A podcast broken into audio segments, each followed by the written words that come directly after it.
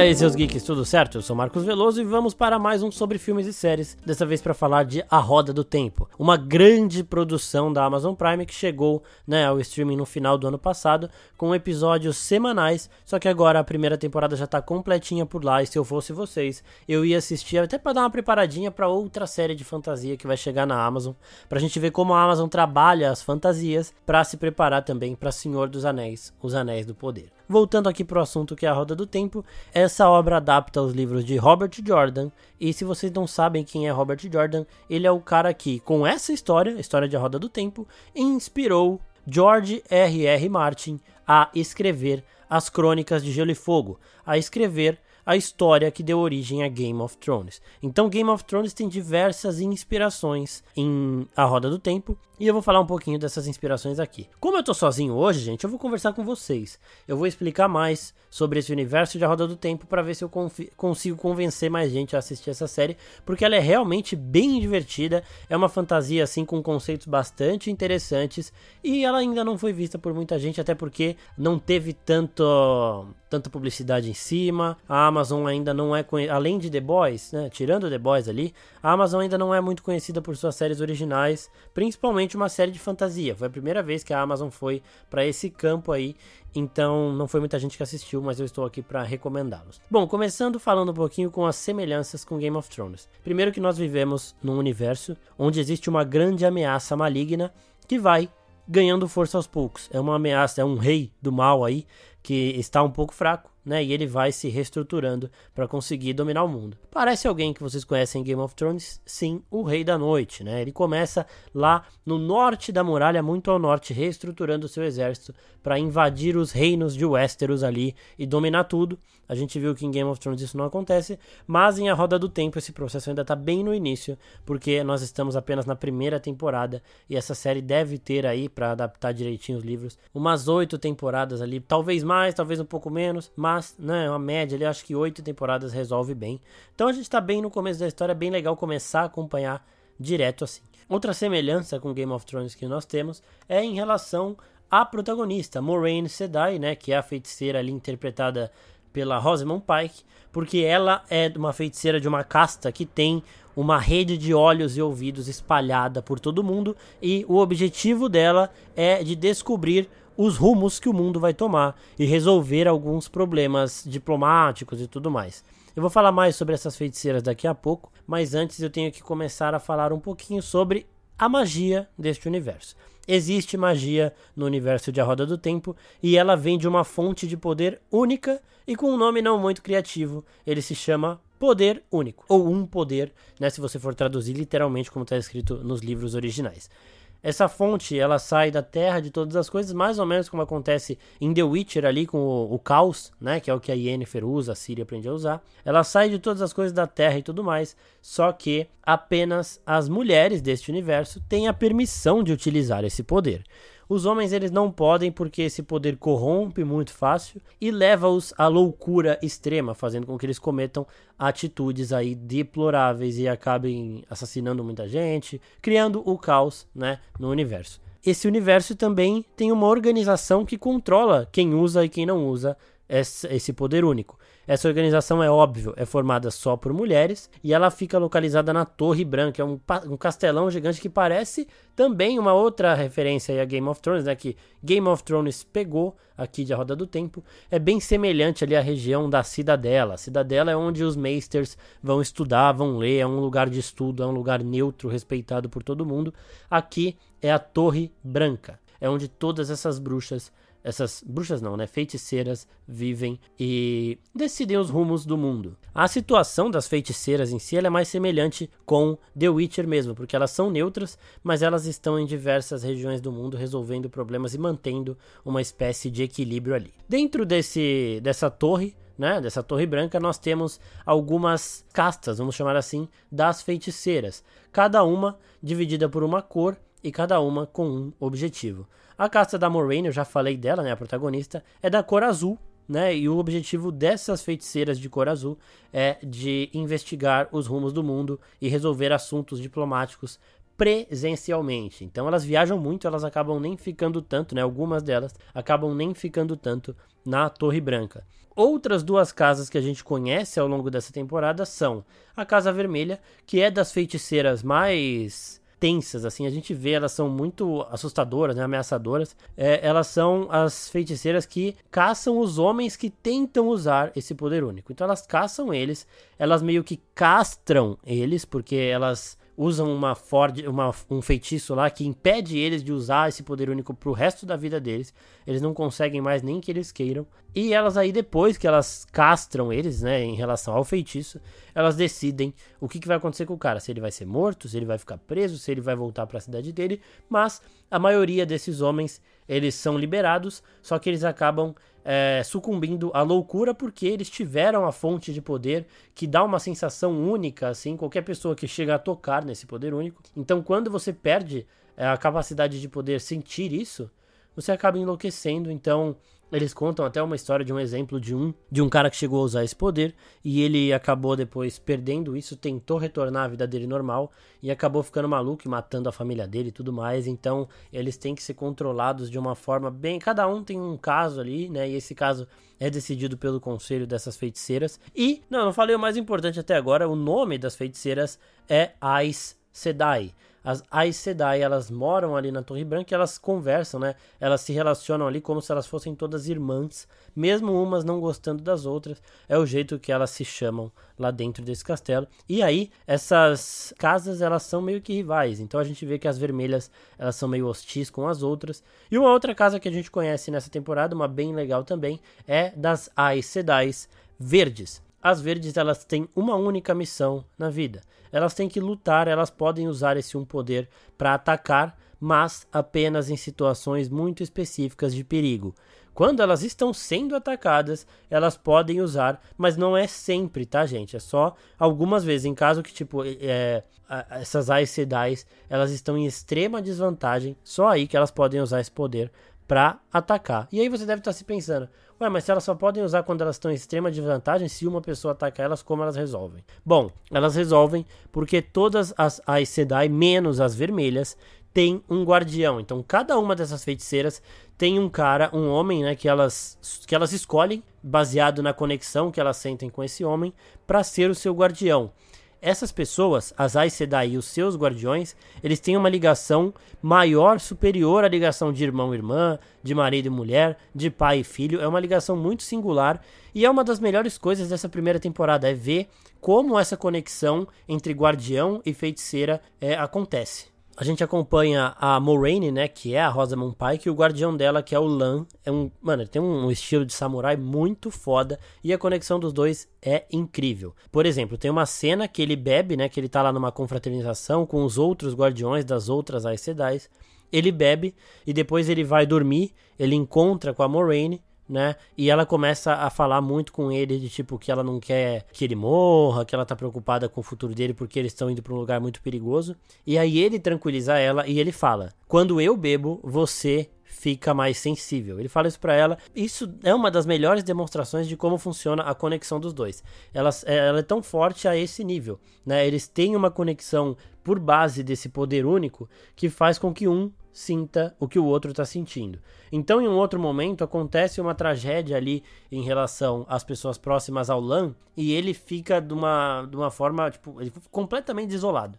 Completamente é, arruinado, assim. E a gente vê. A Rosamund Pike era é uma baita atriz, né? A gente vê a Moraine sentindo tudo aquilo, mesmo que a conexão dela com as pessoas ali envolvidas na tragédia não fosse nada grande ela sente tudo porque o Lan tá sentindo e é muito bom, muito emblemático ver essa relação dos dois, todos os momentos que eles estão um sentindo uma coisa do outro, ou que eles estão conversando, se ajudando. É, é, é, muito foda, muito foda. E aí nós temos a missão principal, né, dessa, dessa história aqui, dessa primeira temporada, é o, que, é o que conduz a primeira temporada inteira, que é a Moraine, que é uma feiticeira, uma Aes Sedai, dessa, da cor azul, né, ela tem que pesquisar ali os mistérios do mundo e tudo mais, eu já falei, mas o mistério que a Moraine em si pesquisa, ela sendo uma das mais poderosas e mais influentes e mais influentes entre todas as feiticeiras de todas as cores, ela tá com o objetivo mais ambicioso de todos e mais perigoso de todos, que é o de encontrar o único homem que é capaz de manusear esse poder único sem sucumbir a ele. Esse homem é chamado de o Grande Dragão e ele é a pessoa que vai salvar ou arruinar o mundo. Então a Moraine vai em busca dele para que ela possa conduzi-lo ao caminho de salvar o mundo, né? Caso ele encontre esse poder sozinho ou que outra pessoa encontre ele antes dela, essa pessoa tão poderosa vai com certeza destruir o mundo. Então é uma missão muito nobre e ela, né, como ela tem uma grande rede de ouvidos e olhos ao redor do mundo, ela sabe muito bem onde procurar. Essa rede de ouvidos também referências em Game of Thrones ao Lord Varys e a tudo toda a capacidade de conhecimento que ele tem, né? Então a história começa com a Moraine chegando em uma cidadezinha do interior ali chamada de Dois Rios, Dois Lagos, né? E ela vai lá para buscar esse grande dragão e ela acaba encontrando cinco possíveis candidatos, entre eles duas mulheres exatamente não são só homens, né? Aqui eles explicam que o grande dragão ele pode reencarnar em diversas formas e até em mais de uma pessoa, né? Então você teria que para ter o poder completo, teria que ter todas essas pessoas em que ele reencarnou. E eu, que não li os livros, gente, que estou vendo só a série, eu acredito que os cinco que ela encontra sejam sim o Grande Dragão, todos eles juntos ali funcionam como esse grande salvador, mas ela ainda não sabe disso. Chegando lá na cidade, ela encontra essas cinco pessoas, que são a Egwen. A Egwen é uma garota jovem lá da vila que tem um potencial de usar esse poder único, né? Um potencial que ela conhece pouco ainda, mas que ela vai descobrindo aos poucos. Nós temos o Randy, que é o namoradinho da Egwen, e ele é um ferreiro, ele é um arqueiro lá da cidade, então ele é um, é um moleque que, tipo, eles são muito jovens, tá, gente? Eles têm ali entre 20 e 25 anos na história, né? E o Rand, ele é um cara muito né, participativo nas coisas, ele sempre trabalha, ele não tem medo de trabalhar e tudo mais. Ferreiro, arqueiro, e apaixonado pela Egwen. Nós temos também o Matt, que é o mais problemático aqui. Ele é aquele mão leve, ele rouba a galera, mas ele tem dois irmãozinhos criança, bem quase bebezinho assim, que moram num ambiente muito problemático. Os pais deles são péssimos. O pai trai a mãe no meio de todo mundo. A mãe vê e começa a xingar o filho que fala que ele vai ser igual o pai, mas o pai ela não xinga. Então é muito complicado. E o Matt é o cara que ele recebe toda a bronca, né? Ele não deixa que essa bronca seja refletida nos irmãozinhos dele. Então ele rouba para ter dinheiro para dar comida para os irmãos, para proteger os irmãos dos próprios pais. Então ele tem uma vida muito complicada e ele acaba recebendo toda essa carga de complicação. Os dois que faltam são o Perry, que é um urso. Se você olhar, é um, o ator ele parece um urso, ele é gigante, ele é muito forte, também na mesma fase, na fa faixa de idade dos outros aí. Só que ele é muito, muito grande e ele sim é o cara que põe a mão na massa de verdade, tipo, muito forte. Então ele para trabalhar é muito bom, também é ferreiro e tal. E nós temos a Nina Eve, ela é a mais velha dos cinco e ela funciona nessa vila deles como a grande curandeira, a sábia, né, a médica, tanto que ela tem a posição de sabedoria, que é a grande conselheira de, dessas pequenas vilas. Cada pequena vila tem a sua sabedoria e a Naive, Nina Eve, ela é a sabedoria dessa vila que a Moraine chega, né? Então a Moraine ela pega esses cinco aí e ela vai andando com eles e investigando eles sem eles saberem, né?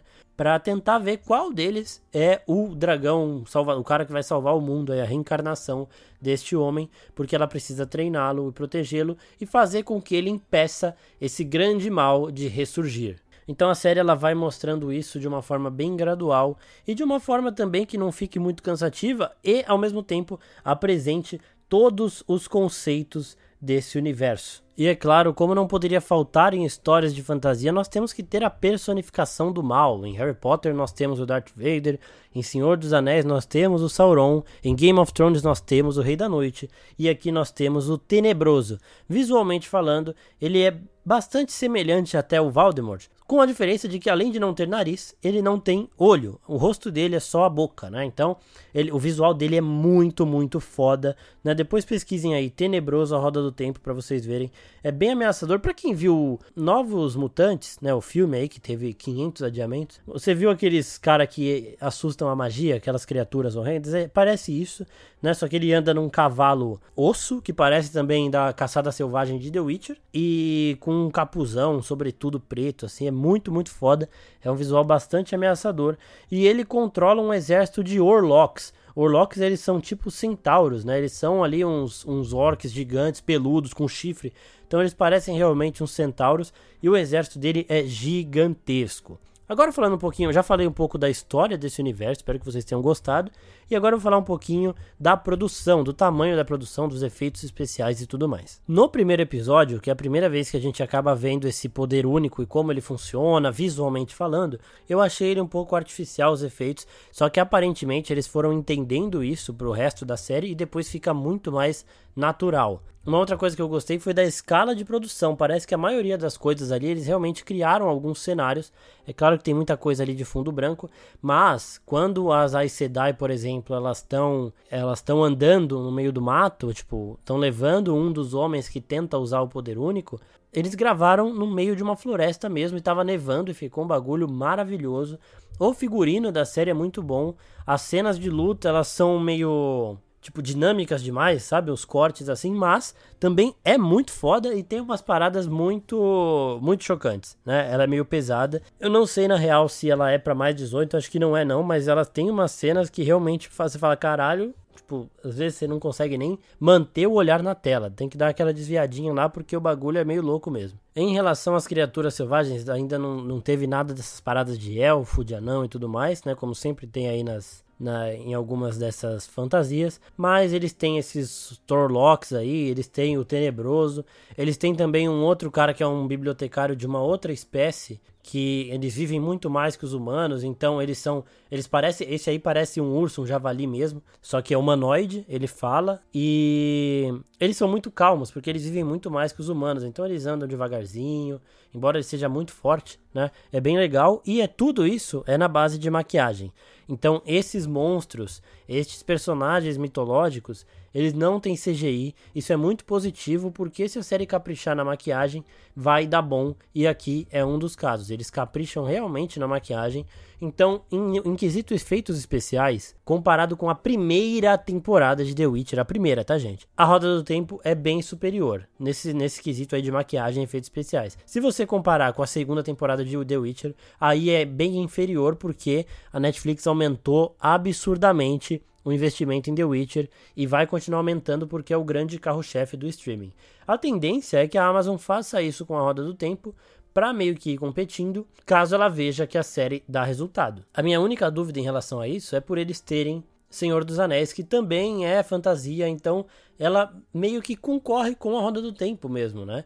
Então por isso eu não sei se a Amazon vai investir tanto nas duas ou se vai investir, tipo, sei lá, 80% em Senhor dos Anéis e 20% em Roda do Tempo. Então acho que Senhor dos Anéis, a série do Senhor dos Anéis é um grande obstáculo aí pro desenvolvimento da produção de A Roda do Tempo no futuro, mas veremos. A série ela teve bons números, todo mundo que assistiu gostou bastante. Eu não vi gente que tenha assistido falando mal, né? A pessoa fala que no começo é meio amarrado, né? Meio lento, mas que é um ritmo da história que no final a gente entende que a gente fala, beleza, ok, gostei dessa primeira temporada. É, vocês vão achando, vão encontrar aí muitas referências a tudo isso que eu falei aqui principalmente Game of Thrones e The Witcher, que tem bastante. E é bem divertido ver como tudo isso se encaixa em um universo diferente, né? Aqui eles tomam algumas liberdades bem diferentes de tudo que a gente já viu aqui, principalmente nessa, nessa questão das Aes Sedai, dos Guardiões. Então são, é outra coisa bem legal. E essas Aes Sedai, que são as feiticeiras que eu falei no começo, elas têm outras muitas casas aí. Elas têm as brancas, elas têm as amarelas, até as pretas que são ali umas que, tipo, eles não falam muito, porque elas são algumas, tipo, elas são espiãs e tudo mais, mas elas têm muitas outras cores que não foram exploradas nessa primeira temporada e que serão sim exploradas no futuro. Tem a cinza, marrom, né? Vou lembrando aqui, lá no nosso Instagram, a gente fez um post explicando um pouco mais de cada uma dessas cores, de todas essas cores. A primeira temporada também, ela termina com o início dessa grande ameaça, né? Então a gente vê realmente o que espera aí para o futuro da série, a gente vê o conflito que teremos pela frente e é uma história muito boa, empolga realmente assistir essa primeira temporada e pensar, mano, o que que vai acontecer a seguir. Um outro ator que tá aqui que eu acho que muitos vão gostar aí de saber é o Álvaro Morte, que, que vocês devem conhecer aí como o professor de La Casa de Papel, né? Ele é o Logan Abler, ele é um dos homens que fala que é o dragão renascido, né? The Dragon Reborn. Ele fala que ele é o cara que pode sim tocar esse poder único e que ele não vai sucumbir ao desespero. E ele é realmente um cara muito poderoso, é muito foda assistir ele em ação ali. Todos os momentos dele a gente fica numa, num conflito de tipo, porra, Será que ele é cuzão mesmo? Não sei o que. É bem divertido e ele tá bem nessa série também. E a segunda temporada já está confirmada, já está sendo rodada, inclusive. Já teve mudança no elenco, isso é uma coisa que pode não animar muita gente, mas eu gostei particularmente. Até porque não é um personagem que faz, tipo. O, o ator em si não deixa a grande marca dele nesse personagem que é o, o Barry, Barney Harris ali, o Matt Colton, né, na segunda temporada. Ele vai ser interpretado pelo Donald Finn. O Donald Finn ele é um ator que já participou de duas produções da Netflix, né? Ele é o Natalie The Witcher, né, mas é uma participação bem pequena. E ele também interpreta o Kurt em Cursed, A Lenda do Lago, que é a série protagonizada pela Catherine Langford, né, de 13 Reasons Why lá. Então ele tá aí nessas duas produções da Netflix, se vocês quiserem assistir para achá-lo. É, o Barney Harris em si, ele saiu do elenco, tipo, antes da série ser, se estrear de fato, ele já tinha gravado a primeira temporada, mas ele saiu provavelmente por conflitos de agenda, né? Porque geralmente quando a gente tem essa mudança, ou são desavenças ali criativas, né? Que o diretor e o ator não concordam com algumas coisas, ou é problema de agenda. Eu acredito que seja mais problemas de agenda. E então para a próxima temporada já teremos uma mudança de ator, mas ainda falando da produção, nós temos um momento de uma grande guerra, né? E é muito difícil uma primeira temporada ter uma grande guerra assim muito bem trabalhada, como foi o caso de The Witcher, por exemplo, que mostra a invasão de Sintra de um jeito bem fechado, então eles mostram mais a Calante, né? Eles mostram a batalha acontecendo, mas nem tanto. É, Game of Thrones também. O Rob Stark, por exemplo, vai ganhando diversas batalhas, mas a gente não vê isso. A gente só escuta ele falando, depois vê os prisioneiros. Então, é, isso é uma coisa corriqueira nessas séries de fantasia, mas é, Roda do Tempo ela se propõe a fazer realmente uma grande batalha na primeira temporada. Do mesmo jeito, a gente não vê muita coisa, mas vemos algumas coisas e é bem legal. A solução que eles dão para não encarecer tanto assim fica boa, eu gostei. Então essa primeira temporada ela termina com um balanço bastante positivo para mim. Em relação ao segundo ano da série, ele já está confirmado, mas ainda não tem data. Como ele já está gravando, ele deve chegar sim em 2023. E eu acredito que essa série ela vai alternar temporadas com O Senhor dos Anéis. Então, ó, Senhor dos Anéis já tem a primeira temporada para chegar em setembro de 2022. Então, a segunda temporada de A Roda do Tempo deve chegar lá para abril, maio de 2023. E aí, Senhor dos Anéis volta no começo de 24 e por aí vai, sabe? Eu acho que essas duas séries elas vão se alternar do mesmo jeito que chegou uma época na HBO que Westworld alternava com Game of Thrones. Foi bem no finalzinho de Game of Thrones e comecinho de Westworld, mas teve ali acho que duas temporadas de cada que foram se alternando dessa forma aí. E eu acho que a Amazon vai fazer isso também com a Roda do Tempo e Senhor dos Anéis, porque a gente não fica sem produções fantásticas de universos medievais e tudo mais, que é bem divertido. Espero que vocês tenham gostado desse episódio. Comentem aqui embaixo. Comentem também lá no nosso Insta se vocês gostaram ou não, se começaram a assistir a série e sigam as outras redes sociais do Oficina Geek. Nós estamos no Instagram, nós estamos também no YouTube, dois vídeos por semana de assuntos variáveis de cultura pop, Marvel, Star Wars, DC, a Roda do Tempo mesmo, The Witcher, One Piece e tudo mais. Né? Nós estamos também na Twitch com live toda terça-feira. Temos grupo no Telegram, no Twitter com aquelas notícias rápidas ali. Acabou de sair em primeira mão, a gente já posta lá. Aí depois elas entram nos nossos boletins do Instagram e por aí vai. Estamos também no Facebook, né? Com os posts parecidos ali aos posts do Instagram. Então sigam a oficina em todas as redes sociais. Também dê uma notinha aí no seu agregador de áudio favorito. Se você estiver ouvindo isso aqui no Spotify, o Spotify abriu para dar nota, dar estrelas ali. Se você gosta do nosso podcast, dê aí cinco estrelinhas pro Oficina Geek, pro sobre filmes e séries, Nexus Room e Walk Talk, que são os nossos quadros de podcast. E muito obrigado, pessoal, a todo mundo que está ouvindo. Até a próxima. Tchau, tchau.